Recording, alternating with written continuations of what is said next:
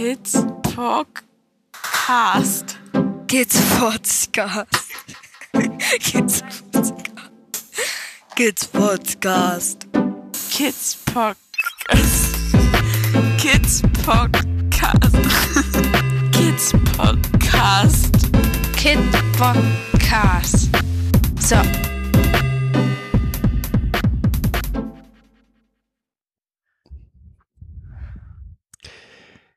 Hallo Momochill. Hallo Christian. Auf drängenden Wunsch einer einzelnen Person. Ja. Die ich jetzt einfach als die Allgemeinheit sehe, ne? Mhm. wurde gerufen, wir müssten einen neuen Podcast aufnehmen. Mhm. Okay. Woraufhin du mich heute gleich nötigtest, dieses mit dir zu tun. Ich habe dich nicht genötigt. Nein, du hast mich wahnsinnig hofiert. Liebe Momonche, mach das doch, komm. Lass uns heute eine Folge aufnehmen. Na, Und so, natürlich, weil du so ein netter Mensch bist, habe ich doch gleich gedacht. Okay. Okay. Jetzt hier. gut, wie immer. Wie sieht's gerade hier in Dänemark aus? Willst du wirklich über Dänemark reden? Also Dänemark ist wunderschön. Wir hatten gutes Wetter. Wir haben auch jetzt immer noch mal wieder gutes Wetter. Dänemark ist wunderbar. Habe ich dir dazu jetzt alles gesagt über Dänemark? Hm. Also, da wir ein Podcast sind mit speziellen Zusammenhängen, Hm? würde ich sagen, nein. Okay. Wie ist die Situation gerade hier in Dänemark? Wir sind vor einem Jahr nach Dänemark gegangen. Also etwas mehr jetzt als einem Jahr. Am, ich glaube, 22. Juli sind wir in Dänemark angekommen. Wir haben eine, wir sind angekommen Dänemark Party gemacht. Die war richtig gut. Wir haben Nachbarn kennengelernt. Ähm, Eine, einige, die wir schon kannten von unseren Nachbarn. Das hat uns sehr gefreut, dass sie da waren. Äh, Andere Nachbarn haben wir auch kennengelernt. Unter anderem so ein ganz altes Ehepaar. Das war total spannend und super nett, dass sie da waren, weil die sind schon 84 und 85. Und das war richtig cool, fand ich. Und naja, dann so noch ein, zwei, wo man denkt, okay, es sind halt Nachbarn. War auch gut, sie kennengelernt zu haben, muss man nicht näher kennen. So. Ja. Und Dann waren ganz viele Freunde da und Bekannte und ähm, von Sprogschulen. Ja, es waren ganz viele Menschen hier. Und wir hatten echt eine nette Zeit. Das sind die Dinge, die, die schön waren hier. Wir hatten einen wunderschönen Urlaub. Mit ganz viel Hitze und ganz viel Wandern und, und den Popo abschwitzen beim Wandern und die Sachen in die Ecke schmeißen und keine Lust mehr haben zu wandern. Aber das waren eher wir beide als die Kinder. das fand ich überhaupt das Obercoolste. Ähm, und dann haben wir noch ganz viele Dinge, da weiß ich überhaupt nicht, wo ich anfangen soll.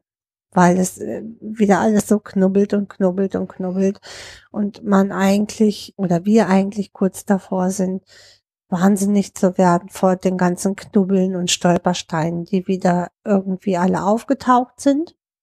Ich fange jetzt mal einfach, ich gehe nochmal zurück zum Trägerwechsel im Februar. Da fange ich jetzt mal einfach an, der ja nicht geklappt hat, der Trägerwechsel. Seit März haben wir eigentlich schon neun Träger vorgeschlagen, den Jugendämtern. Wir waren echt lange auf der Suche, auch ganz int- intensiv und sind dann im April sogar zu dem Träger hingefahren, haben uns den Träger vor Ort angeguckt. Eine Woche waren wir mit dem Träger in Klausurtagung sozusagen und sind echt gut übereinander gekommen. Und ähm, ich glaube, die Papiere sind seit ähm, Anfang Mai alle da bei den Jugendämtern. Wir haben jetzt September und wir haben immer noch keine, ähm, keine Antwort oder bis Keine bis konkrete. konkrete genau kon keine konkrete Überleitung Wir wissen jetzt nur, dass ein, dass das ein Jugendamt, ähm, was zuständig war, vorher die beiden Kinder aufgrund unseres Wechsels abgegeben haben an die beiden Jugendämter, ähm, wo die Eltern wohnen. Ähm, Das, was mich an dieser Situation vor allen Dingen aufregt, ist, im März wurde den Jugendämtern im Prinzip bekannt gegeben, wir haben eine Möglichkeit. Im Mai hatten sie alle möglichen Papiere, die sie brauchten. Ja. Ähm, jetzt ist es hier eine besondere Situation. mhm. Wir sind in Dänemark, Schön weit vom Schuss, da muss Schön man sich weit vom- kümmern. schön weit vom Schuss und nun ja, da wird ein Konzept aufgebaut mit einem Berater, der dafür zuständig sein soll. Punkt, Punkt, Punkt. Und wir haben ähm, Mhm. einen solchen Berater dann auch nicht nur einen zu finden, sondern auch noch den halten zu können, Mhm. ist halt im Mai, Juni, Juli, August, September, fünf Monate. Ähm, ja, also die Mhm. schaffen es noch, dass das Ganze wieder in sich zusammenstürzt. Nicht, weil sie es nicht wollen, sage ich jetzt mal, sondern weil Entscheidungswege einfach so lange dauern. Mhm. Und bis sie dann entschieden haben, der Berater, den wir gefunden haben, dann vielleicht sagt, "Hm, ich musste zwischenzeit tatsächlich auch Geld verdienen. Mhm. Genau. Weil Berater oft bei den Trägern nur auf Honorar, also auf Erfolgsbasis angestellt sind und äh, somit natürlich erst Geld verdienen, wenn sie diesen Auftrag gewonnen haben fürs Jugendamt. Ja. Das finde ich auch nervig. Ach, zwischenzeitlich kam noch mal wieder das tolle Thema Konsultationsverfahren auf. Ja, wobei das, Von das irgendeinem schön, Jugendamt. Das war auch ganz schön. Ähm, also nochmal auch da wieder das Justizministerium in Bonn mhm. leitete uns eine E-Mail weiter vom Justizministerium Dänemark Im Mai. im Mai, Mhm. ähm, äh, aus dem Mai, so, Hm. nee, im Mai, Aus dem Mai, ja. aus, dem Mai. Also im Juni kriegten wir eine Mail vom Justizministerium in Bonn, dass das Justizministerium in Dänemark im Mai zum zweiten Mal versucht hat, unser bisher tätiges Jugendamt zu erreichen Mhm. und eine Antwort von diesem Jugendamt zu bekommen. Und Ja, es wäre so einfach trotz, gewesen. ne? trotz auch Aufforderung durch das Justizministerium in Bonn hat unser bisheriges Jugendamt? Nein, beiden nicht geantwortet. Genau. bis jetzt nicht geantwortet. Ähm, das ist sehr schön, weil es im Endeffekt nur darum geht, zu sagen, jo, die Kinder sind angemeldet, ähm, die CPR-Nummern ähm, mitzuteilen und zu sagen, vom das, was im Dezember nämlich schon stattgefunden hat, die Gerichtsverhandlung, dass die stattgefunden hat und dass das Konsultationsverfahren vom Gericht aus abgeschlossen ist. Das ist die Mitteilung, die Bonn im Endeffekt braucht und zwar nicht von uns, sondern auf offiziellem Papier natürlich vom Jugendamt, weil wer sind wir denn schon Schnödes, die Zwischenwege gehen, wenn dann keiner mehr weiterkommt. Aber ähm, ja, wir sind halt nur die Pflegeeltern. Ne? Und ganz ehrlich, ja, das würde ich schon als unterlassene Arbeit Ja, genau. bezeichnen. Hatten wir ja auch zwischenzeitlich überlegt, ob wir eine Unterlassungsklage anstreben. Es bleibt auf jeden Fall dabei, dass ähm, wir hier ganz viele Situationen hatten, rein verwaltungstechnisch, wo Eine einfach, Katastrophe. ja, wo einfach nichts passiert ist. Mhm, eine Katastrophe. Ja. Mit dem Jugendamt, was null und null und null und null Ahnung hat. Null. Der Frau musste wirklich jeden, jeden Handschlag sagen, damit sie dann irgend, in irgendeine Richtung agiert. Macht's dann trotzdem nicht. Ja, hat sie ja dann. Sie hat ja wenigstens jetzt alle Kinder abgegeben. Also das ist ja das, was wir im Februar schon besprochen haben. Nachdem sie sagte, sie, sie wollte Dänemark fragen, ob die das von Amts wegen übernehmen. Und ich ihr gesagt habe, das kann sie nicht, weil Dänemark ein anderes europäisches Land ist und sie das nicht an Dänemark abgeben kann. Sie könnte tatsächlich nur, wenn das nach Zuständigkeit geht, nach der sachlich, sächlichen Zuständigkeit, ähm, bleibt Deutschland zuständig und von der Örtlichkeit her auch. Und von der Örtlichkeit her kann sie es halt nur an die Jugendämter der Eltern zurückgeben, wo die Eltern jetzt wohnen oder sogar an den, an den, ja, an den, die Geburtsstätte der Kinder hätte sie es noch abgeben können. Aber das, äh, weißt du, wenn ich ähm, das einem Jugendamt sagen muss, was jetzt die nächsten Schritte sind, dann brauche ich kein Jugendamt. Es wäre toll gewesen, wenn sie dann im Februar diese Schritte gemacht hätte oder im März. Ähm, Sie hat sie im äh, Mai hat, gemacht. Sie hat, Hm. sie hat im Mai begonnen, sie zu machen. Also Ja, sie ja, hat eine genau. Mail geschrieben, bitte, bitte dieses Jugendamt XYZ, übernehmen Sie doch bitte. Also Cobra übernehmen Sie. Mhm. Ähm, nur hat sie dann Cobra nicht gesagt, um was es eigentlich geht. Genau. Ähm, das heißt, Ja, die Unterlagen wären halt gut gewesen. Ne? Wäre schon gut gewesen, Ja. wenn das Jugendamt, was übernehmen soll, gewusst hätte, um wen es eigentlich sich handelt. Ähm, Genau. Ja, aber um wen und was in der Zwischenzeit passiert ist bei so zwölf Jahren, die da so zwischengelegen haben. Mein Gott, aber auch. Aber gut, jetzt hoffen wir, wir sind ja immer optimistisch. Nee, wir sind nicht mehr optimistisch. Wir sind, wir sind nur noch angefressen und sauer, weil ich, also irgendwann ist Unfähigkeit auch mal gut, finde ich. Weil im Endeffekt geht es darum, dass wir seit August letzten Jahres nicht beraten werden, dass hier ein Jugendamt eine Kindeswohlgefährdung im Endeffekt aufgrund von Nichtberatung des Systems ähm, einleitet und ähm, dass ich mir echt überlege, ob ich gegen ein Jugendamt eine Klage wegen Kindeswohlgefährdung machen kann. Nun ja. Gut. Hätten wir jetzt so mal die, die Situation Jugendamt. Gibt's noch irgendwelche ja, Stolpersteine? ach nein, es gibt noch Stolpersteine. Nein, ähm, ach naja, also ich habe ja meinen Arbeitgeber gewechselt und wir sind äh, offiziell nach Dänemark verzogen. Mit dem offiziellen nach Dänemark ziehen musste ich auch äh, neu das Kindergeld beantragen. Das war eine ganz spannende Sache, weil ich plötzlich, ich als Staatsdiener ja nicht verbeamtet bin, aber immerhin Staatsdiener bin und plötzlich ähm, ja bei so einer normalen Kindergeldkasse beantragen musste, wenn sie denn normal gewesen wäre. Aber es ist halt eine ganz besondere Kindergeldkasse für alle, die im Ausland lebenden Steuerzahler in Deutschland sozusagen, so muss man das ja sagen, und alle unbegleiteten minderjährigen Flüchtlinge gibt es eine einzige Kasse, Bayern Nord, die diese Fälle bearbeitet. Das wäre alles nicht das Problem gewesen. Hätten wir die Unterlagen, haben wir rechtzeitig eingeleitet, rechtzeitig hingeschickt.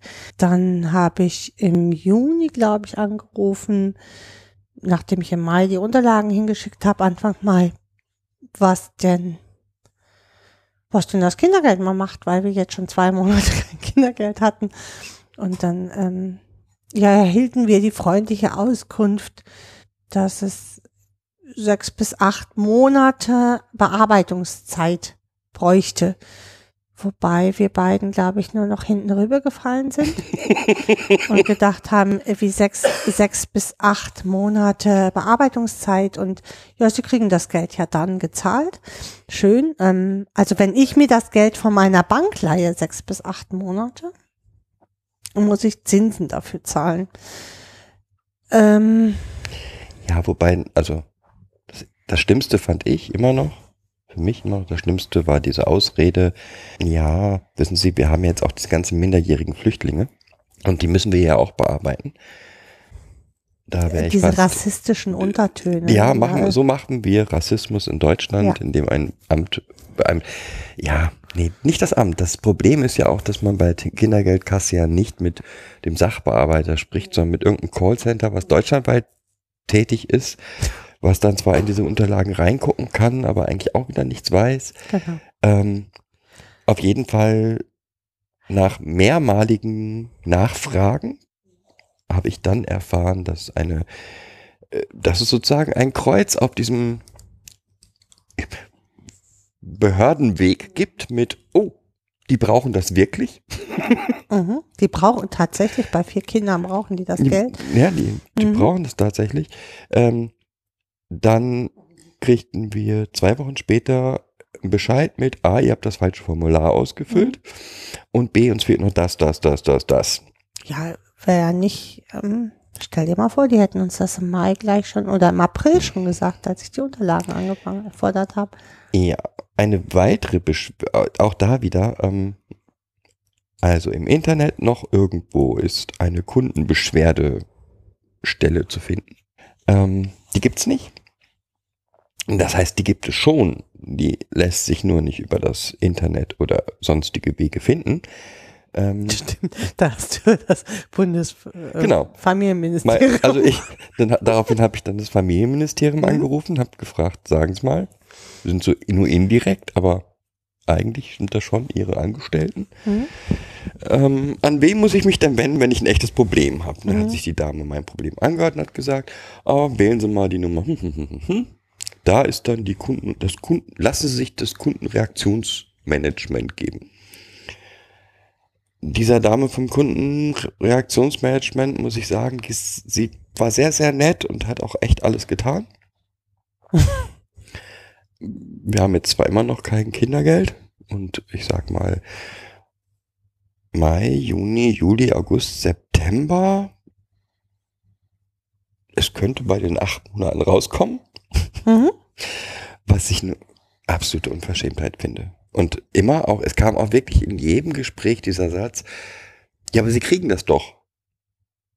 Wo ich sage, ja, davon bin ich, das, davon gehe ich fest aus, weil das ist mein Recht, das zu bekommen.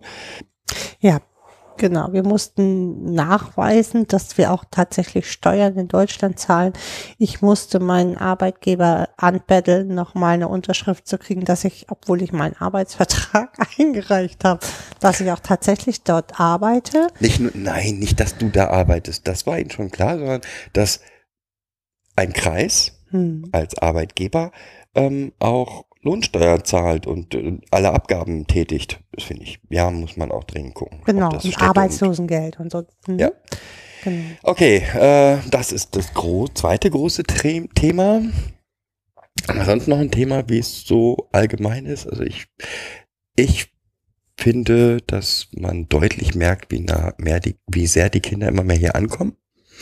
Also Kind 3, wenn das so richtig wütend ist, schimpft die dann auf Dänisch los. Ja. Und ähm, das war, also es war schon richtig cool. Also wie der da auf Dänisch vor sich hingeschimpft hat, ähm, da musste man sagen, jetzt stopp. Etwas langsamer, sonst verstehe ich dich nicht mehr. ja. ähm, Jetzt weißt du mal so, wie das so ist, ne? Hm. Genau. Mhm. Ähm, auch die anderen beiden fühlen sich immer mehr wohl, kommen immer mehr an, lernen immer mehr Sprache. Wie geht's uns? Aber wenn das alles mal irgendwie geregelt wäre, würde es mir richtig gut gehen. Ähm, nur das jetzt ein Jahr mit immer wieder neuen Hoffnungen, das ist das Schlimme eigentlich, dass man immer so gedacht hat, äh, oh, sie übergeben jetzt. Mhm. Dann müsste es ja so in zwei Monaten durch sein. Und nach einem Monat merkte man, nö, ähm, ist Genau. nicht. Und Eine ba ähm, noch ist ja unsere alte Beraterin noch für uns zuständig, die überhaupt keinen Bock mehr hat, die uns weder anruft noch anschreibt noch. Doch sie ruft an, dass sie einmal im Vierteljahr vorbeikommen möchte. Dafür möchte sie Termine haben. Aber ähm, ja, aber lassen wir das alles. Thema ist jetzt erstmal für uns durch. Aber das ist das, was uns wirklich noch das ganze Leben schwer macht, würde ich so sagen. Ja, zum Konsultationsverfahren vielleicht nochmal. Also das Konsultationsverfahren ist Tatsache abgeschlossen. Zumindest haben wir das mündlich hier so von der Kommune gehört. Weil das Schreiben, das offizielle Schreiben, liegt seit ungefähr zwei Monaten. Also es ist nicht nur, oh, nicht nur Deutschland, die langsam sind. Au, ich habe mich erschrocken vor der Katze. ähm, Don't podcast with cats. ähm, sondern das offizielle Schreiben wird jetzt irgendwie noch rechts geprüft, europäisch rechts geprüft. Das natürlich möchte Dänemark nicht für diese Kinder bezahlen, was ich ja auch irgendwie verstehen kann. Und ähm, liegt jetzt seit zwei Monaten oder so zur Rechtsprüfung in Kopenhagen, glaube ich, ne? so sagt uns das Jugendamt hier, aber wenn das Jugendamt hier ungefähr so gut ist wie das Jugendamt, dieses Schreiben müsste mal geschrieben werden. Auch das könnte sein. Aber das will ich jetzt gar nicht unterstellen. Die sind alle hier ganz toll und fleißig und gut und ähm, ja. Ich glaube, die haben auch nicht so viel Stress. Keine Ahnung, wir werden Mhm. sehen. Wir hoffen, dass wir es irgendwie, also ihr werdet die Ersten sein, die erfahrt, wenn wir das endlich hier alles abgeschlossen haben. Ich verspreche dann spätestens zwei Tage später, wenn alles abgeschlossen ist, einen Podcast aufzunehmen. In, also in den nächsten zwei bis fünf Jahren. ähm, ja. Okay, ich glaube, das ist hier zur Situation alles gesagt, oder? Haben wir denn Themen? Jetzt kommst du doch von hinten durch die Brust ins Auge. Ich wusste genau, dass du das jetzt so rum aufziehst. Mm, äh, So langsam kenne ich dich ja auch so ein bisschen, ne? Wir hatten ja, wir hatten heute ja kurz das Thema, sollen wir einen Podcast machen oder nicht? Und dann hatte ich ja eigentlich, äh, nachdem du mich ja so nett hofiert hast, ja eigentlich keine Lust. Dann hast du gesagt, okay, wir machen hier nur lass uns doch wenigstens machen, wie es, wie es ist in Dänemark, aber wir hatten ja schon ein Thema besprochen und jetzt kommst du mir so, ne? Also das will ich mal sagen. Ja. Ja. Genau. Erzähl. Haben wir Themen? Wir haben ein Thema. Äh, Du möchtest gerne das Thema sicherer Ort, pädagogischer sicherer Ort machen, also nicht der innere sichere Ort nach Redemann, sondern ähm, der pädagogische sichere Ort in der Traumapädagogik. Mhm. Soll aber trotzdem kurz erklären, was der Unterschied. Ja, dann mach mal. Also der Sicherheit ist für Kinder, die Pflegekinder sind oder für traumatisierte Kinder, sollte man vielleicht sagen. Nee, Mhm. eigentlich für alle Kinder. Sicherheit ist eins der Grundbedürfnisse für alle Kinder. Für Kinder, die jetzt ihren Lebensschwerpunkt im Laufe ihres Lebens so stark wechseln müssen, wie das Pflegekinder tun, ist das Thema Sicherheit häufig wieder ein schweres, ein, ein wichtiges Thema. Anders geprägt, ja. An, erstmal wieder ein wichtiges Thema. Mhm. Bei traumatisierten Kindern kommt noch mal eine Stufe oben drauf, weil die halt in ihrem Leben davor häufig dies, genau dieses, diesen Bereich Sicherheit nicht erlebt haben. Mhm. Du hast jetzt die Abklärung. Ja. Dappa, dappa. So. Diese Sicherheit zu erleben ist möglich in zwei verschiedenen Arten und Weisen. Einmal als im, als das Gefühl der Sicherheit, was ich in mir trage. Das ist dieser ja, psychologische sichere Ort nach Redemann. Nein, dann mach du. Mach. Mm, Nee, also nicht, nicht ausschließlich der innere, das innere Gefühl, sondern mh, wenn du jetzt zum Beispiel mehrere Persönlichkeiten hast, dann kannst du, wenn du mit diesen Persönlichkeiten arbeiten möchtest oder den, den Menschen dahinter haben möchtest, den Persönlichkeiten anbieten, einen sicheren Ort aufzusuchen Mhm. den du in Gedanken mit, mit dem Klienten erstmal ausarbeitest. Was, was wäre denn für diesenjenigen oder für das, für dein inneres Kind zum Beispiel der sichere Ort? Wo du dein, dein Kind jetzt hingeben könntest, wenn wir jetzt über das sprechen, was passiert ist zum Beispiel. Mhm. Weil du bist ja jetzt eine erwachsene Frau und jetzt müssen wir das Kind schützen und wo muss das Kind jetzt hin, damit es sich geschützt, beschützt fühlt. Also sollte man nicht von einem psychologischen sicheren Ort, sondern von einem therapeutischen sicheren Ort sprechen. Mhm, genau. Also es ist ein, ein im Prinzip das, was, was wir abgrenzen wollen, ist das therapeutische Konzept, in, zu dem man einen Teil seiner Persönlichkeit oder seine Persönlichkeit schicken kann, damit es sich dort sicher fühlt. Damit es, Oder Anteile davon. genau, dann, um dann von dort aus ähm, sprechen, überhaupt sprechen zu können. Mhm, das- über das Geschehene genau. sprechen zu können, genau. Damit dieser, dieser verletzte Anteil halt nicht wieder Schaden nimmt. oder überhaupt es auch zulassen könnte, jetzt darüber zu sprechen. Mhm. Okay. Aber darum geht's jetzt gar nicht. Das ist nicht, Nee. nicht der Teil, den wir meinen, Mhm. wobei es sicherlich dort Berührungspunkte Ja. hat, sondern wir meinen, Den sicheren Ort als sicheren Ort. ja, wobei eben auch, wir, wir meinen, ähm, wie lässt sich Sicherheit in einem, in einem Konzept Ja.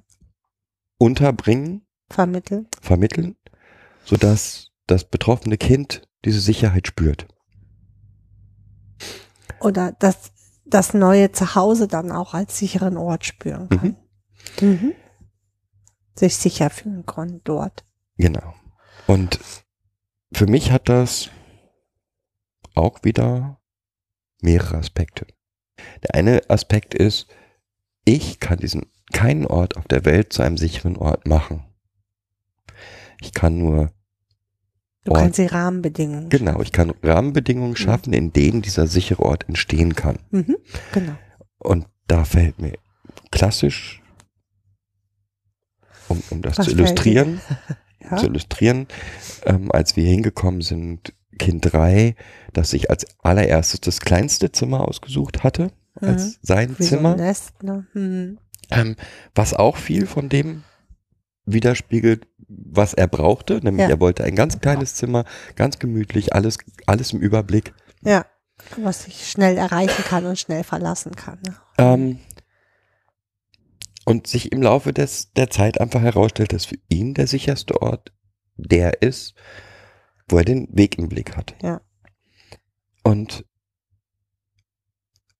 ja, zwei komplett unterschiedliche Konzepte, sozusagen, die wir dann in einem Zimmer vereinen mussten. Ja, also er musste in diesem einen Zimmer dann sein, seinen kleinen, gemütlichen Rückzugsmöglichkeit bekommen, um das Ganze klein zu halten. Mhm. Auf der anderen Seite aber so gestaltet haben, dass das Fenster frei bleibt und er jederzeit einen Blick auf, das, auf, die, auf den Weg zum Haus führen ähm, machen kann, um eben diese Sicherheit der Beobachtung zu haben. Das ist total witzig, weil er diesen Rückzugsschmollwinkel unter seinem Bett tatsächlich viel nutzt, Mhm. ganz viel nutzt und mir das heute auch nochmal gesagt hat, also in dieser schweren Situation, wo hast du das hingetan? Ähm, war es in seinem Schmollwinkel unterm, unterm Bett unter den Kissen? Mhm. So, also das und im Prinzip kann es nicht, kann ich nicht sagen, von vornherein sagen, für einen sicheren Ort brauche ich A, B, C, D, E, Nee. Mhm. sondern das ist bei jedem Kind halt komplett unterschiedlich. Hat viel mit der Biografie zu tun, hat viel mit, mit dem Kind einfach zu tun. Mit der Wahrnehmung des Kindes Ja. auch, ne? Was, und da kann man mit Sicherheit viele Dinge auch ausarbeiten, ne? Also was, was brauchst du denn, damit du dich beruhigt fühlst? Also um sich sicher ist ja so ein, so ein Wabbelbegriff, ne? was schon sicher. Für Kinder hilft halt, kann ich den Begriff Sicherheit halt durch Beruhigung. Was, was beruhigt dich? Oder manchmal auch durchs Gegenteil. Was Ja. verunsichert dich? Genau. Weil das ist ihnen häufig viel klarer. Was verunsichert dich? Jetzt bei uns ist es schon auf was beruhigt dich, aber ja,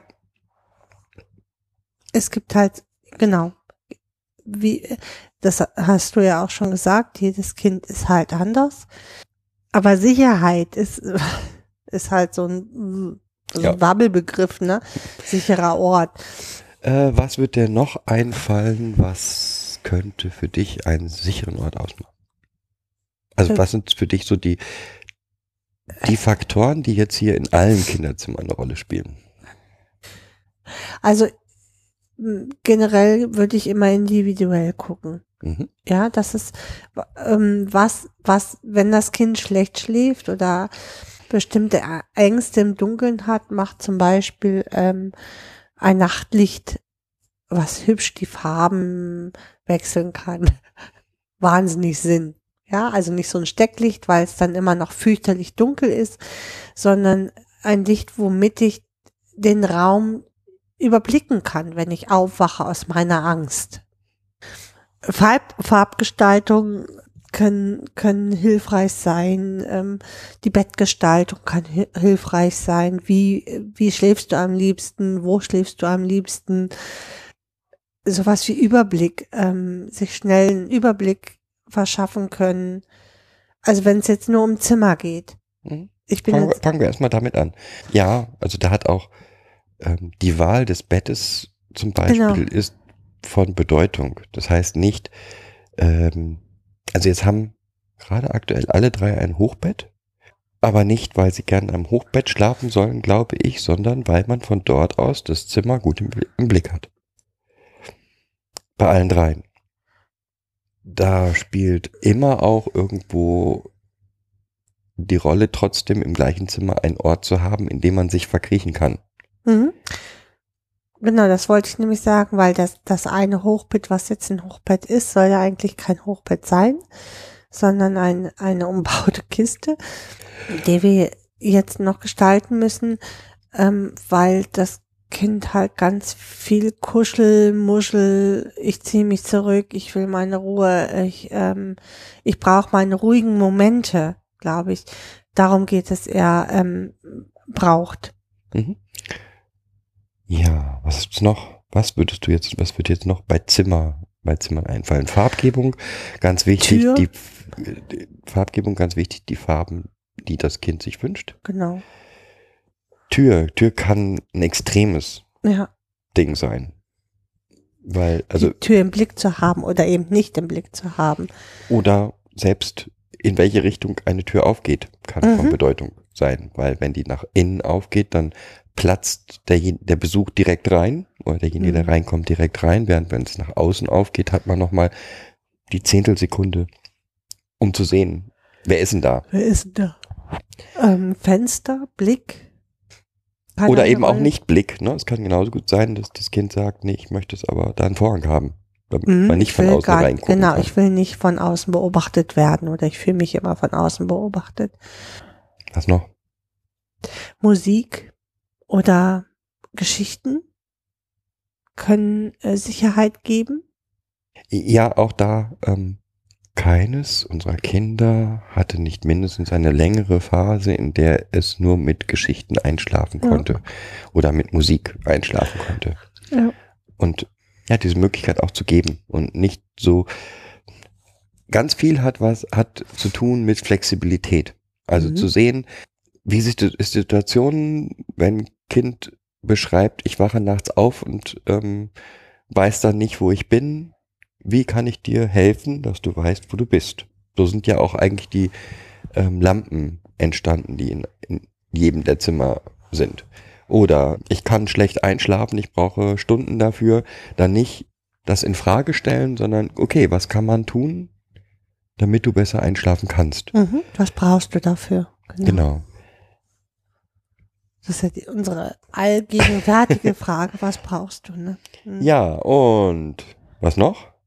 Wie du, wie du vorhin, wie wir, wie ich gerade noch gesagt habe, sehr individuell. Es kann sein, dass das Kind sagt, oh, ich hätte gern Poster an der Wand. Es kann aber genauso gut sein, dass das Kind sagt, um Gottes Willen, kein Poster an keiner Wand. Mhm. Ähm, weil ich dann nachts aufwache und das Poster sehe und ähm, es mich erschreckt. Manchmal sind es auch die 50 Kissen im Bett ne? und Kuscheltiere und Oder genau, also diese, dieses, diesen, dieser Nestcharakter, der dann halt die Sicherheit gibt. der kann es sein. Kann aber auch das Ja, ja, Gegenteil genau. sein. Ein ganz freies Bett, damit man möglichst schnell da raus kann im Notfall. Mhm. Gut. Aber ist dann, wir, doch- jetzt hätten wir also mit dem Zimmer, mit dem Kind besprochen, so und so soll dein Zimmer aussehen. Du hast irgendwie eine Kuschelecke, du hast dein Bett so, wie es stehen soll, du hast in den, in freundlichen Farben, die das Kind mitgestalten durfte, das Fenster so wie gedacht. Und dann haben wir sich einen Ort. Ja, mhm. in Erinnerung vielleicht, ja. Oder du hast zumindest schon mal die Möglichkeit geschaffen, dass es ein sicherer Ort werden kann. Äh, der sichere Ort, den kann ja nur das Kind sich wählen. Mhm. Ja, das hier ist mein sicherer Ort. Und ich kann nur die Angebote eines sicheren Ortes machen, so wie ich nur die Angebo das Angebot machen kann. Ich bin für dich da. Du kannst mit mir die Sachen besprechen.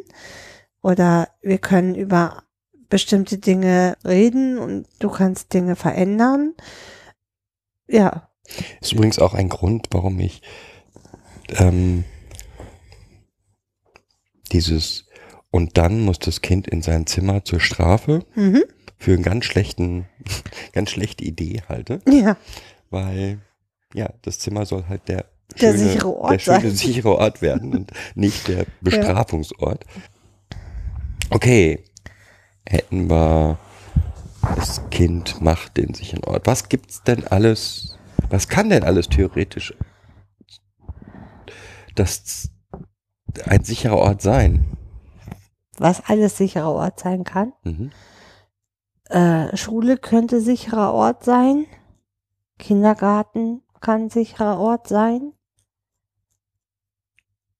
Auch ein, auch ein Klo kann ein sicherer Ort sein. Theoretisch kann alles ein sicherer Ort sein. Wenn das Kind sich das aussucht, dass es das, dass das der sichere Ort ist. Ja, es kann aber auch eine Handlung sein.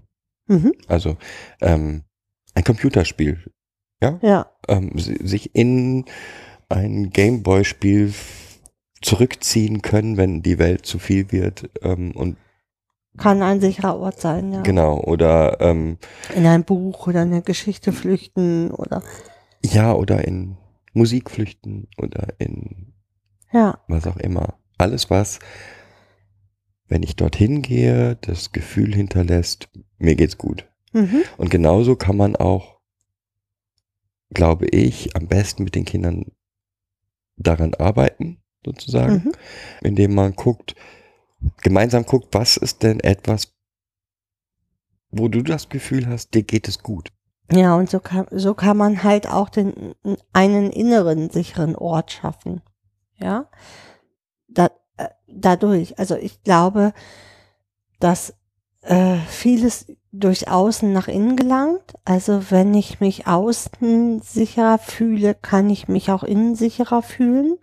Ich kann aber auch zum Beispiel über, über Arbeit mit dem Kind einen, einen sicheren inneren Ort schaffen, indem es sich beruhigen kann und zurückziehen kann innerlich, Mhm.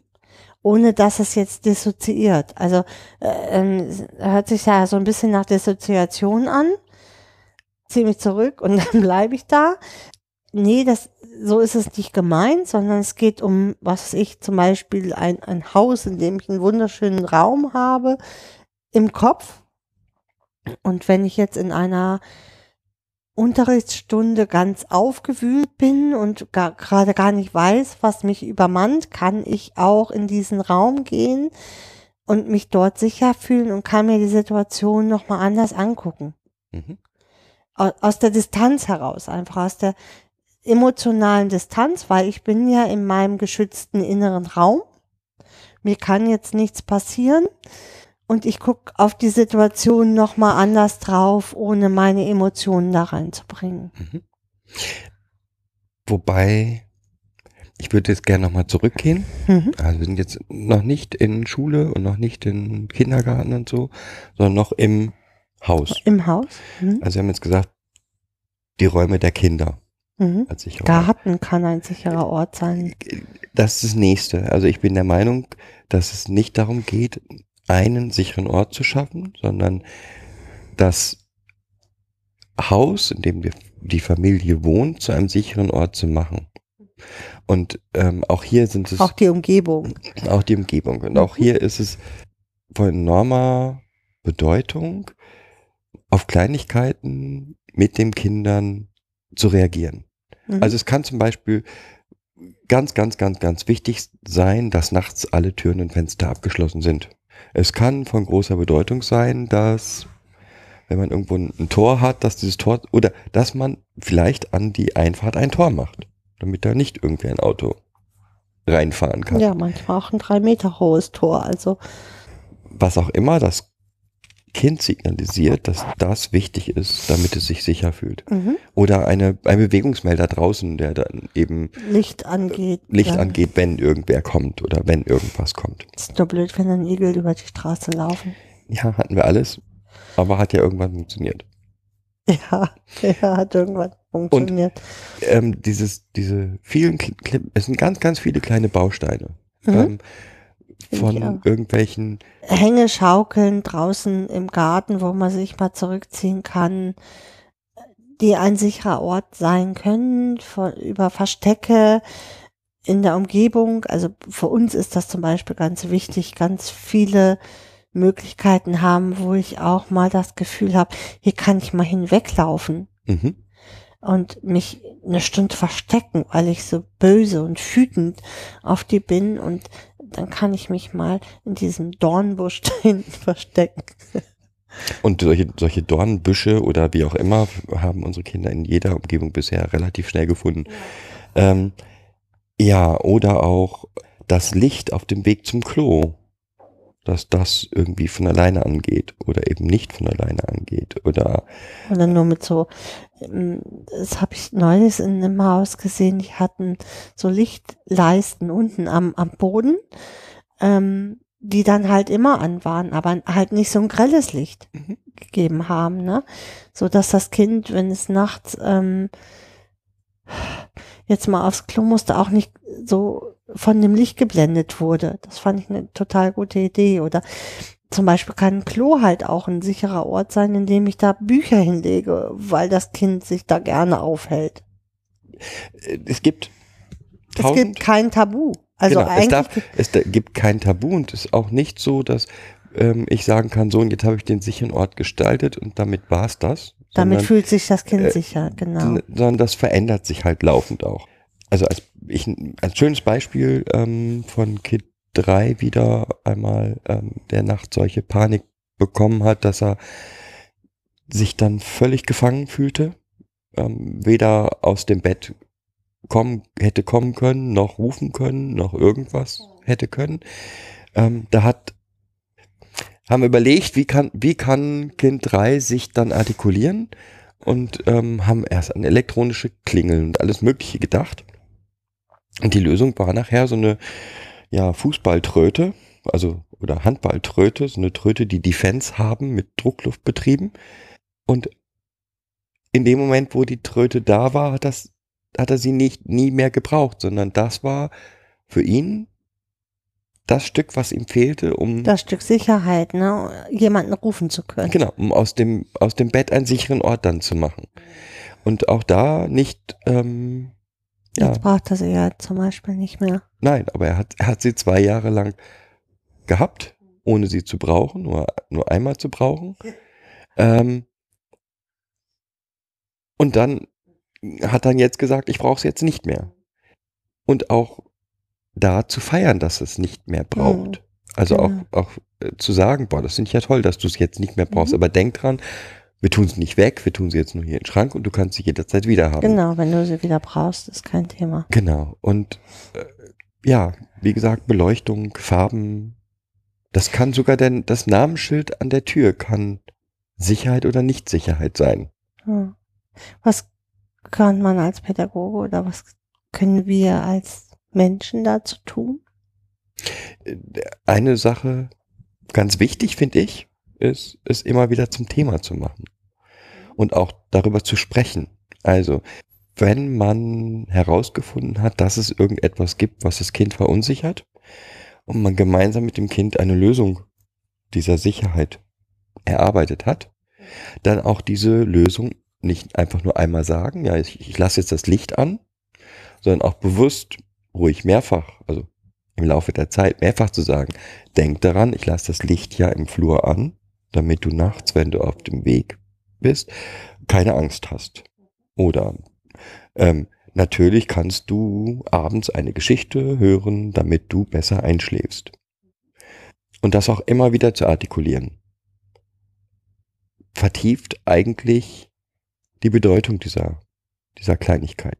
Und die Haltung, also im Prinzip muss, finde ich, muss das Kind verstehen, dass du immer auf der Suche nach einer Verbesserung dieser Situation ist, bist. Und also ich bin mir sicher, dass unsere Kinder unten wissen, äh, wenn ich jetzt heute sage, ich fühle mich voll scheiße mit rotem, roter Wand, ich brauche jetzt eine, Lila Wand. Eine oder lila eine Wand? Schwarze Wand. ja, schwarz gäb's nicht, ähm, eine lila Wand, Mhm. dann wäre das nicht heute, nicht morgen, aber kurzfristig Umgesetzt. umgesetzt, genau. Mhm. Ja. Oder ich brauche jetzt einen Vorhang oder ich brauche jetzt, ähm, was immer mir in den Kopf kommt. Und ich glaube, allein daran scheitert es häufig Ganz schon. oft. Ganz oft. Mhm. Alleine darüber, über, über Ängste ins Gespräch zu kommen. Ne? Ähm, über Ängste schon eher. Also das Kind hat Angst und äh, dann wird das so negiert. Davor brauchst du doch keine Angst haben. Äh, Wir sind ja da, so. Ähm, äh, das ist super schön, dass ihr da seid. Habe ich aber nie kennengelernt. Woher soll ich wissen, dass das wirklich wirkt? Ja? Ich, ich muss das halt auf allen Ebenen erfahren können. Also ich muss das erleben, dass ihr wirklich da seid. Ich muss das mm, um mich herum spüren, dass, dass das auch wirkt. Ich muss es vielleicht auch auf Papier bringen können, also als Bild verarbeiten können, dass ich mich jetzt sicher fühle. Mhm. Ja, ein Bild wie dieser Turm, der dann plötzlich doch Türen und Fenster hat, äh, ist ein Zeichen, ich fühle mich bei euch sicher, weil ihr dürft da reinkommen. Ja, und wie du gerade gesagt hast, ähm, dieses, ich muss es fühlen können. Mhm. Also es nützt jetzt nichts, so eine Klingel zu basteln. Also, ne, Und dann geht die nicht, die Klingel. Genau, das funktioniert nicht. Oder was ich, wie gesagt, wenn ein Kind sagt, ich habe aber Angst, dass drau von draußen einer reinguckt, dann nützt es nicht zu sagen, Da guckt ähm, doch keiner. da guckt doch keiner, guckt doch raus, ist doch keiner da, sondern A, wenn es konkret ist, dann gehe ich halt nachts raus und gucke, ob auch wirklich einer da ist. Mhm. Und diese, die, das, ich glaube, ein sicherer Ort kann nur entstehen, indem ich die Unsicherheit auch wahrnehme und akzeptiere. Und nicht irgendwie negiere, sondern wirklich als, sie existiert. Ja, jede Angst, die du mir nennst, ist mir wichtig und jede Angst, die du, du mir nennst, versuche ich zu verhindern. Und nur so kann ein Haus erstmal, hier so, wo die Kinder leben, zu einem sicheren Ort werden. Genau. Ja, das ist ja das, was unser, unser Hauptanliegen, glaube ich, ist, ist dieses, diese Sprache darüber.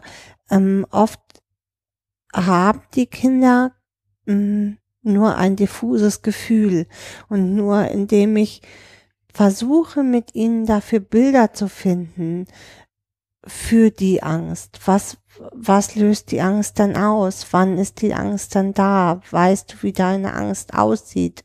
Kann ich dem, ge- gebe ich dem Gestalt und kann man überhaupt etwas für die oder gegen diese Angst ja dann gesta gemeinsam gestalten? Wie zum Beispiel haben wir ähm, so, so Traumfänger, ja, die, die, unsere allseits, allseits eingesetzten Traumfänger, die ja immer auch mal wieder ausgesaugt werden müssen. Und dann werden diese Monster, die da drin sind, diese, diese Traummonster auch besonders beschrieben. Also die, die nehmen immer, immer kuriosere Gestalten ein, an. Oder allein dieses, ich, heute Nacht ist ein Traum durchgeflutscht. Ich glaube, mh, ich glaube, wir müssen meinen Traumfänger mal wieder aussaugen. Äh, Die, da, da kann ich mehr richtig arbeiten. Also diese, diese Strukturen und die Riten sind halt auch etwas, was Sicherheit gibt. Mhm. Wobei natürlich diese Traumfänger funktionieren bis zum Alter von XY. Aber nochmal auch, was du sagtest mit dieser Angst. Ja, der diese Angst, Angst, Gestalt zu geben. ja, ähm, über die Angst sprechen zu können, weil das sind Ängste, häufig Ängste, mit denen die Kinder schon seit Jahren leben. Für die Kinder sind diese Ängste normal. Das heißt, ein Kind, das nachts aufwacht und das Gefühl hat, da ist jemand in meinem Zimmer und das macht das nicht, erlebt das nicht einmal, sondern es erlebt es jede Nacht. Jede Nacht wacht es einmal in der Nacht auf und hat das Gefühl, es ist jemand in seinem Zimmer. Es wird beobachtet. Es wird so. beobachtet und in diese Angst, die dieses Kind hat, da ist, da hat was, also diese Angst hat gleichzeitig etwas mit Scham zu tun. Ich werde jetzt bescheuert, ich werde bekloppt, ähm, aber ich weiß ja, dass es gar nicht so der, der Fall sein kann, weil hier kommt keiner rein. Der Kopf sagt das, aber das Gefühl ist halt trotzdem da und eine, eine Umgebung zu schaffen, ähm, in der auch solche eine Angst, die schambesetzt ist, die Mhm. Dazu kommt noch etwas, glaube ich, dass diese Ängste, die mh, da sind, gerade bei im Pflegekinderbereich, dadurch, dass sie ja so früh vermittelt werden, auch ja außerhalb der Sprache entstanden sind, außerhalb von Begrifflichkeiten entstanden sind, ist es ganz wichtig, dafür erstmal eine Sprache und Bilder zu entwickeln, weil es ist ja nur ein diffuses Gefühl, Ja. was nicht einordnbar ist, ein, einzuordnen ist. Und deswegen, also wer, wer mal so, also einen Film geguckt hat, den er echt nicht gut vertragen hat, ja, wo er richtig Schiss hatte, der weiß, wo er aber nicht genau weiß, was ihm jetzt in diesem Film wirklich Angst gemacht hat. Der hat ungefähr eine Vorstellung von dem, was, was Kinder empfinden könnten in Situationen, wo sie immer wieder einer Angst ausgesetzt sind, die sie nicht beschreiben können. Okay. Also, ich glaube, jetzt haben wir das, wie man das Haus, das eigene Haus zum sicheren Ort machen kann. Das kann halt alles sein, ne? Ja, wie gesagt, es kann alles sein, aber es geht Huhn, darum, was gackert, wenn nachts irgendwas passiert. es, ähm, es geht einfach darum, ähm, die Ängste, also die Fähigkeit in der Familie zu kreieren, Ängste und Gefühle zu benennen und den Kindern die Sicherheit zu geben, dass man auf diese Ängste reagiert. Reagieren Ist, kann. glaube ich, der Hm. schnellste Weg, um einen sicheren Ort im Haus zu schaffen. Ja, mit immer mit Einbeziehen des Kindes, also ein altersentsprechendes Ein Einbeziehen, ne? wenn das Kind jetzt anderthalb ist und man merkt einfach nur, dass es nachts mit offenen Augen da liegt, wird das Kind es nicht sagen können. Ja, aber trotzdem kann man mit Aber da muss man halt auf die Ursachenforschung gehen, wann es da mal die, die Augen schließen kann. Und manchmal ist es halt äh, auch das, dann nicht in den Raum zu gehen, wenn das Kind nachts Angst hat. So, und jetzt sind wir bei sicherer Ort außerhalb. Also Schule, Kindergarten. Ist jetzt gerade ganz beliebt. Also alle sagen, ja, wir haben auch einen sicheren Ort geschaffen. Ähm, oder schaffen einen sicheren Ort. Und nach dem, was wir jetzt gerade gesagt haben, zeigt das eigentlich die Absurdität, finde ich. Ich glaube, man müsste dort dafür eigentlich erstmal ein anderes Wort schaffen. Wir haben in der Schule keinen sicheren Ort, sondern in der Schule einen angenehmen Ort. Irgendwas, irgendeine Stelle, wo sich die Kinder wirklich wohlfühlen. Wenn ich etwas wie sicheren Ort außerhalb dieser kleinen vier Wände ähm, schaffen möchte, dann geht das, glaube ich, wie in vielen Dingen sehr gut, indem ich was mitnehme. Mhm. Ja, also das Tuch, den Mhm. Schlüssel, was auch immer von Mama, ähm, womit ich sicher bin, dass sie wiederkommt, den ich mir schnappen kann, wenn Gefahr ist. So als, als individuelle Lösung. Aber ich, Diesen Notfallkoffer, Genau. den wir immer haben. Mhm. ich glaube aber nicht, dass man wirklich in Schule einen sicheren Ort schaffen kann. Also wie gesagt, man, was man schaffen kann, ist ein, ein Ort, der angenehm ist. Der viele der Faktoren, die man über, wenn man jetzt sich 50 Kinder nimmt, ähm, wo die meisten sagen würden, ja, ist angenehm. Zumal ja so, so Sicherheit noch mit ganz vielen anderen Faktoren verbunden ist. Mit, ich kann schnell diese Signale meines Gegenübers deuten. Ich weiß, was der von mir will oder was der von mir jetzt erwartet. Und das ist in einem kleinen Rahmen mit solchen Kindern ganz irgendwann machbar. Mhm. Ja, aber das ist von diesen Kindern außerhalb dieser vier Wände kaum leistbar. Und das muss man sich, äh, das muss man sich bewusst machen. Und dessen muss sich auch Schule oder Kindergarten bewusst sein. Jetzt, äh, das soll auch nicht heißen, dass diese Bestrebungen, einen Ort zu schaffen, wo, in dem sich die Kinder zurückziehen Oder können, wohlfühlen. äh, wohlfühlen können, ähm, schlecht sind, um Gottes Willen. Die sind toll, die sind gut. Und ich finde auch jeder, jede öffentliche Einrichtung, die mit Kindern arbeitet, sollte so etwas haben. Ähm, dazu finde ich es total spannend, dass fast alle Einrichtungen, die ich kenne, die das sehr offensiv betrieben haben, immer am Anfang mit der Angst da hereingegangen sind in diesen Prozess. Jetzt haben wir dann nur noch Kinder, die dann sich dahin zurückziehen. Und um festzustellen, das ist halt nicht so. Also, sie haben diesen Ort und die Kinder gehen dahin, ja, wenn sie es wirklich brauchen, am Anfang vielleicht ein, zweimal mehr, um zu testen, na, ist es denn wirklich gut? Aber eben auch nicht mehr. Es wird nicht von den Kindern ausgenutzt, um, ähm, um dem normalen Alltag zu entfliehen. Nee, das ist so wie die wie, äh, wie das Angebot, wenn du in Wut bist, geh raus und renne. Mhm. Ja. Ähm, die Kinder nutzen dieses Angebot halt dann, wenn sie es wirklich brauchen. Vielleicht testen sie es die ersten drei, vier, fünf Male aus. Ja, oh, ich kann jetzt hier raus, super, ich kann mich aus der Situation entfernen. Aber es wird sich, es relativiert sich halt auch wieder. So wie alles Neue, wird alles Neue natürlich auch öfter frequentiert. Und irgendwann verliert das Neue halt, dann äh, ist es Alltag geworden, das Mhm. Neue. Also, total gut, wenn man versucht, solche Orte zu gestalten. Ich würde mich halt nur davon trennen. Ich, wie gesagt, das ist mal, was ich immer lustig finde, ist, dass die T Sozialarbeiter, die dann dort tätig sind, immer sagen, ich, wir haben aber dann hier einen sicheren Ort in der Schule geschaffen und fast nur Faktoren bringen, die sie schön finden. Und meinen, wenn sie was Schönes geschaffen haben, müssen die Kinder doch total zufrieden sein.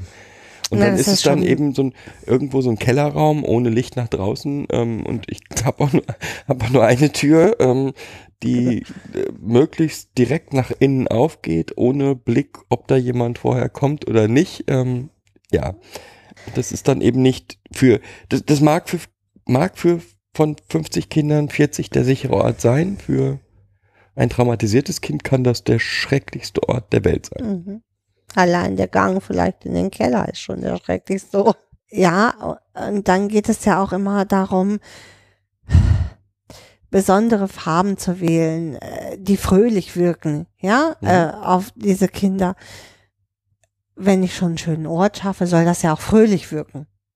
Und dabei ist vielleicht, sind vielleicht diese bunten, quietschigen Farben genau das, was ein, das Kind erschreckt oder was das Kind dann nicht zur Ruhe kommen lässt.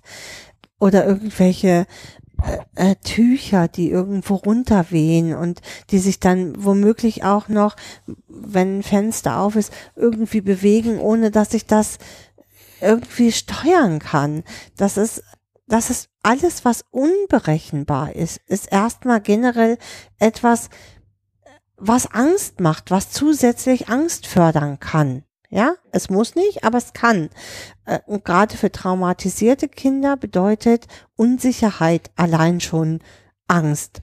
Allein irgendwo jeden Tag zu einem anderen Ort gehen zu müssen, in- wo ich nicht weiß, was da auf mich zukommt, ist Unsicherheit. Selbst wenn ich ne, ein halbes Jahr dahin gegangen bin und weiß, montags habe ich Sport und Bio und Englisch und Mathe. Und Dienstag habe ich die und die Fächer und Mittwochs habe ich die und die Fächer. Und ich habe diese Lehrer jetzt schon ein halbes Jahr gesehen, dann heißt das für dieses Kind nicht, dass es dort angekommen ist und dass es diesen Ort als sicher empfindet, nur weil es still und ähm, nicht ausfallend ist. Ja, fällt dir sonst noch was ein? Nee, Sicherheit braucht halt Zeit. Ja. Also das ist so das, was ich hier oder was, ja, was ich über die Jahre hier äh, in meiner Arbeit echt gelernt hat, dass so sicher, einen sicheren Ort zu schaffen und Sicherheit zu schaffen, sicheren Ort, Sicherheit zu geben oder sich sicher fühlen zu können als Kind wahnsinnig viel Zeit braucht. Und dass das nicht das Tempo eines Erwachsenen ist, was das Kind hat. Jo. Sicherheit braucht Zeit. Und nochmal das, was für das Kind das Anzeichen ist für hier bin ich sicher, können so unterschiedliche Dinge sein, dass man da eigentlich nie, es macht keinen Sinn, da planmäßig vorzugehen, ja? Also nochmal für Kind 3 war es das sicherste, auf seinem Personalausweis zu, zu sehen, steht außerhalb von Deutschland, wohnhaft nicht mehr registriert in Deutschland. Das war das Zeichen für absolute Sicherheit. Ja, oder genauso für das gleiche Kind war es eben ein Zeichen von Sicherheit, dass als es äh, völlige Todesangst hatte, dass ich dann rausgegangen bin und alles abgesucht habe mit der Taschenlampe und wirklich den gesamten Garten durchforstet habe, um zu sehen, dass da wirklich, dass ich A, dass ich die Angst wirklich ernst nehme und B, dass da auch wirklich nichts ist oder nichts mehr zu, nichts mehr zu finden ist, so muss man es ja sagen. Genau, für Kind 1 war es halt die hunderttausend Kisten im Bett und Kissen und Tiere und um erstmal im Bett sich sicher zu fühlen. Ne? Für Kind 2 war es der Gipfel der Sicherheit, dass es mal einmal so richtig laut, also dass es über Stunden schreien kann, ohne dass es auf Ablehnung stößt. Oder mit einem im Bett zu liegen und einen ständig anzuatmen. So, so eine Nähe herzustellen, äh, dass, dass man echt sich selber im Kopf beruhigen muss, weil man immer das Gefühl hat, ich kriege keine Luft mehr, ich kriege keine Luft mehr, ich kriege keine Luft mehr. Und Ah, das das auszuhalten. Ausgeatmeten. Ja, genau. Das, das, das war, das war mein, ähm, meine Beruhigung im Kopf. Im, in der Ausatmenluft eines kleinen Kindes ist immer noch genug Sauerstoff für mich. Da muss noch genug Sauerstoff für mich sein. Genau. Werde ich morgen aufwachen. Ja, Genau. Also es, ja, es ist halt, es ist wie es ist, ne? Ähm, ja, aber immer, wie gesagt, nehmt die, finde ich, für alle Sozialarbeiter, nehmt, wenn ein Kind sagt, ich habe Angst, dann hat es Angst. ja, Diese Angst ernst nehmen ist das Allerwichtigste, um Sicherheit zu produzieren. auch für alle Erzieher und Betreuer in Wohngruppen. Es ist halt nicht, ähm, Sicherheit heißt halt nicht für jedes Kind einen Schlafsack anzubekommen und darin schlafen zu müssen. Oh Gott, nee, erzähl mir bitte nicht. Ähm, die, dieses, ich hoffe, in dem, was wir jetzt erzählt haben, wird deutlich, wie flexibel und unterschiedlich diese Ideen sind. Und nichts finde ich schlimmer als, ja, wir haben leider solche äh, Einrichtungen erlebt, Mhm. in denen dann feste Konzepte da sind für die Aufnahme des Kindes und das muss dann nach XYZ und ähm, das Kind kriegt, dann jedes Kind kriegt erstmal einen Schlafsack, muss in einem Schlafsack schlafen. Vielleicht auch mal darüber nachzudenken, dass wenn der ähm, Sch- Kleiderschrank zum fünften Mal zerdeppert wird, vielleicht wird dieser Kleiderschrank zerdeppert, weil da immer der Geist drin sitzt, der nachts mal spricht, ne? Oder äh, das Kind dort eingesperrt war oder und er Gefahr darstellt. Vielleicht will das Kind gar keinen Kleiderschrank, sondern Vielleicht ist ein Kleiderregal dann das Richtige. ja, oder eine Kleiderstange, wo die Sachen hängen können. Also da auch wirklich so flexibel. Es ist, das ist ja das Gute an der Pädagogik eigentlich, dass man so sau flexibel sein kann. Ja. Und darf auch. Und, und das zusammen mit dem Kind. Ja, jetzt haben wir noch eine Sache echt, finde ich, vergessen, Ja. weil jetzt fällt da, in dem Zusammenhang fällt es mir wieder ein. Ähm, nämlich genau das, Zerstörung. Hm. Ähm, ein sicherer Ort muss auch immer wieder hergestellt werden. Hm. Also, ähm, und wenn das Kind zum 126. Mal ein Brett zerschlägt, eine Tür kaputt macht, was auch immer kaputt macht, Da mache ich mir vielleicht Gedanken darüber, warum passiert das? Mhm. Kann ich das irgendwie, gibt es eine Ursache dafür? Aber eins steht fest. Das Kind wird nicht, zumindest solange ich das zu sagen habe, wird nicht in einem kaputten, in einer kaputten Umgebung leben. Ja. Oder, Oder ohne in, auf einer Matratze schlafen. auf einer Matratze auf dem Boden schlafen. mhm. Wie gesagt, ich mache mir vielleicht Gedanken darum.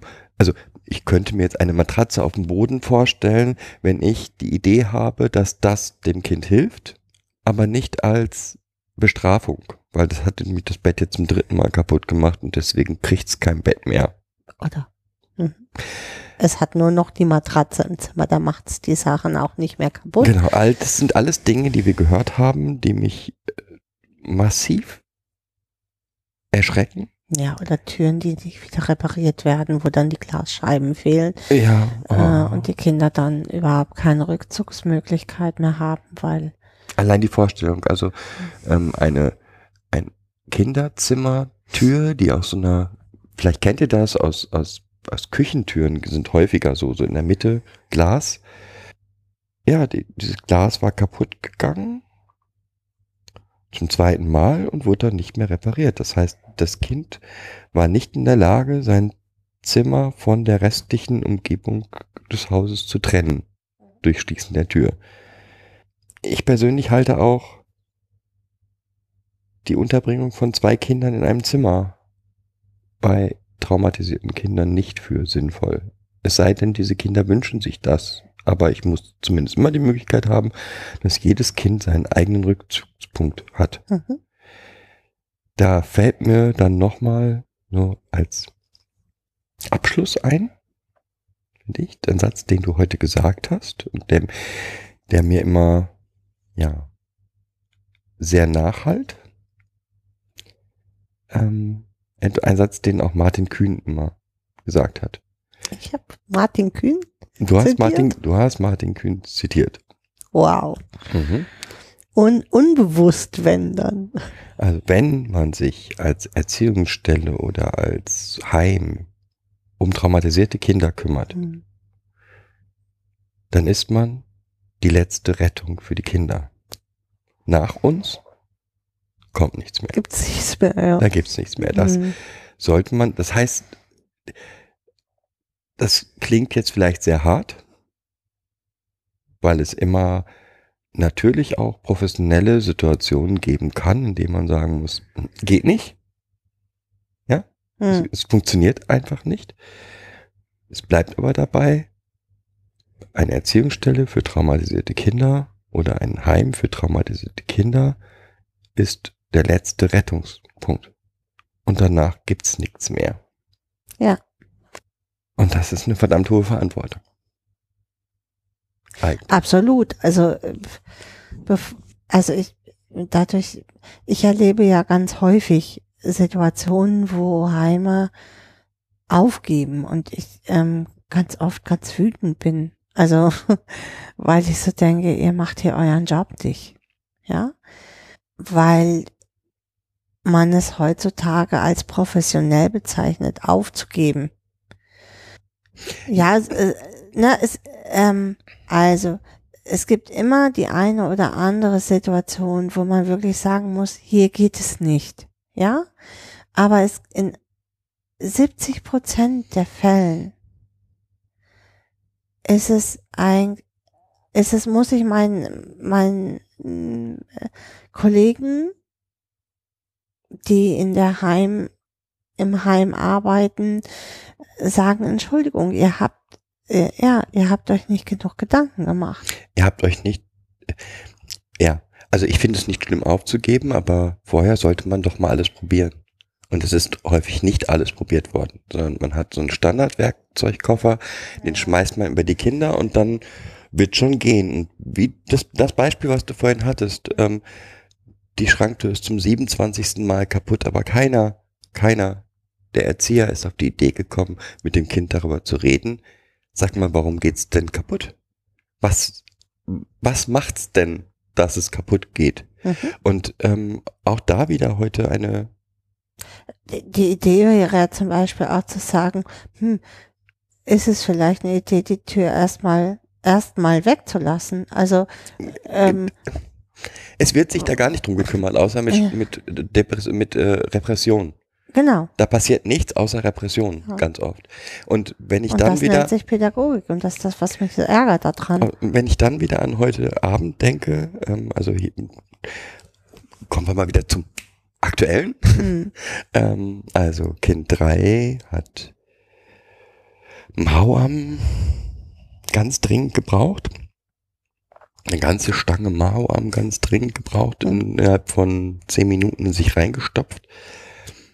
Und wenn man dann rausbekommt im Laufe des Gespräches oder in einem langen Gespräch, dass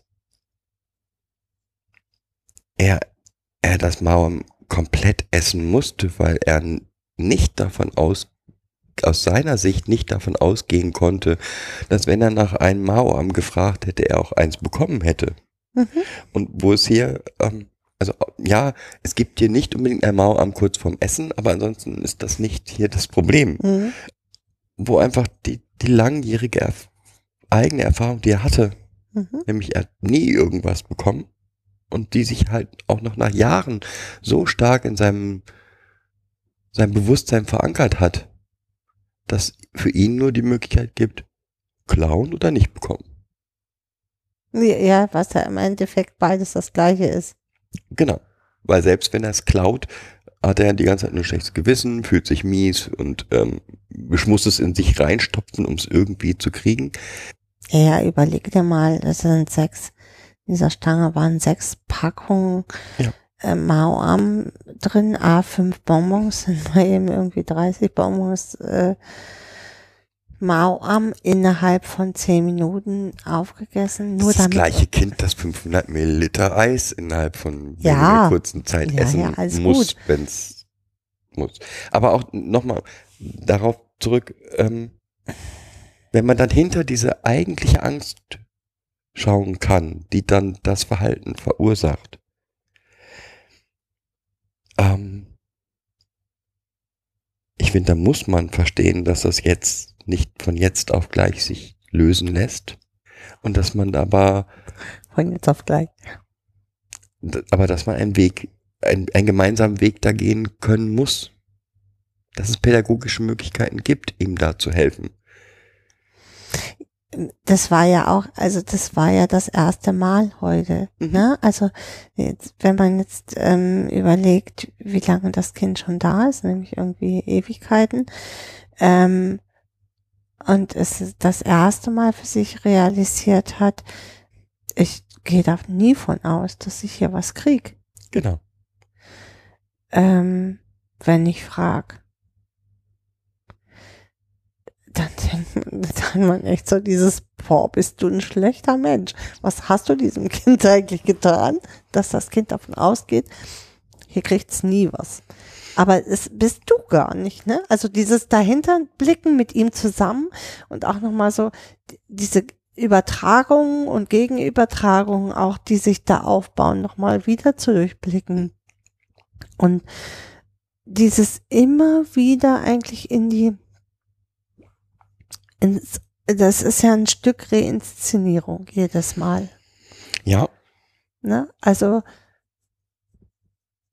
mit, den, mit dem ganzen Abwehrverhalten, was da drauf kommt, mit den Negierungen, mit dem Umdeuten, mit dem neue Geschichten erfinden, ist es immer wieder ein Stück, ähm, ja, es ist in Szene gesetzt. so und wenn ich das nochmal, das als Grundlage nehme Hm. für pädagogische Arbeit und dann glaube ich, kann ich mir nicht vorstellen, dass man aufgibt, Hm. Ohne nicht hunderte solcher kleinen Bilder im Laufe der Zeit gefunden zu haben, wo man hinter das eigentliche Bedürfnis des Kindes schauen kann, Hm. in das Kind wirklich reinschauen Hinter kann. die Und in dem Moment, kannst, genau, in ne? dem Moment, wo Mhm. man das gemacht hat, kann ich mir einfach nicht vorstellen, dass man das Kind aufgibt. Ist mein persönliches, äh, ne, das, nochmal, es gibt, gibt sicherlich Gründe, warum man aufgeben kann und muss. Hm. Weil wenn es wirklich für das Leib und Leben der anderen Bewohner hier Genau. gefährlich wird, dann wäre es für mich auch, sorry, tut mir super Genau. leid. Oder Geht für dich nicht. selber oder so ist. Ja.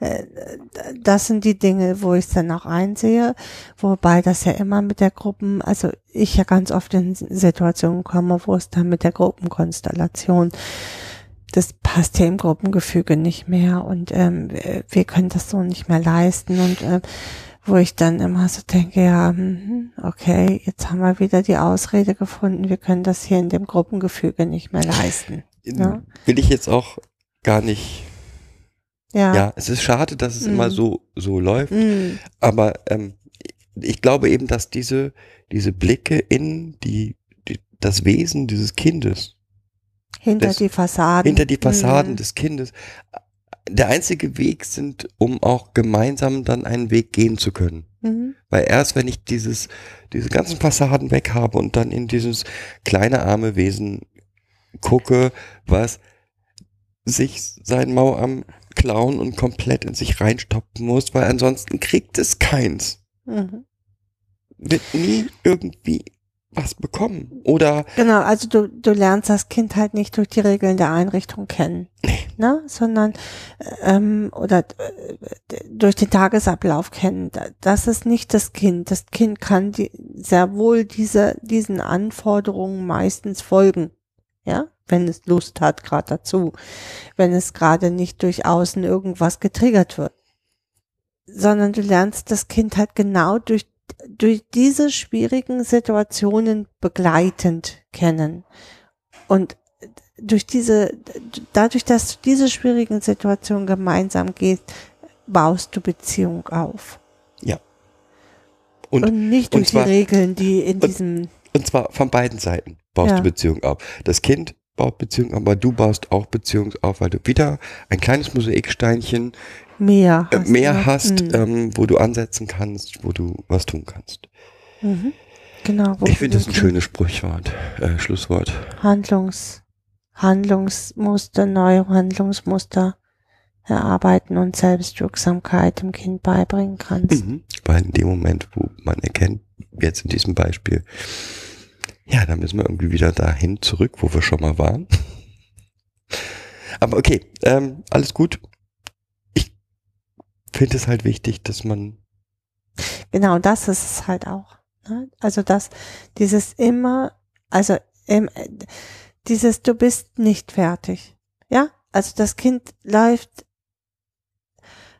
also dann irgendwann hast du das Gefühl, boah, ist äh, alles völlig entspannt und völlig nett.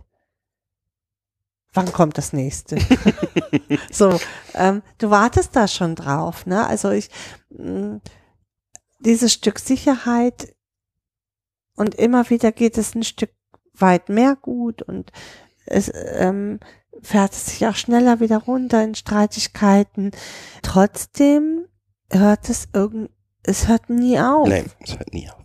Ne? Es, ist, es sind so viele komplexe ähm, äh, Dinge zu bearbeiten, die ja, die ich mit, mit nur mit Regeln und Struktur ähm, und pädagogischen Konzepten und äh, Maßnahmen, Katalogen und äh, Strafkatalogen oder Belohnungsprinzipien, pf, ganz ehrlich, äh, es ist alles schön, ja. Aber ähm, die wirkliche Arbeit, finde ich, findet in diesen, ja, in diesen Dingen statt, wo man sich echt, wo man sich scheiße findet. Also okay, dann wünsche ich allen, dass, Dass man sich morgen mal Scheiße scheiße, findet. wünsche euch noch einen wunderschönen Abend und danke fürs Zuhören. Wünscht Kidspot und Momo chill. tschüss. Tschüss.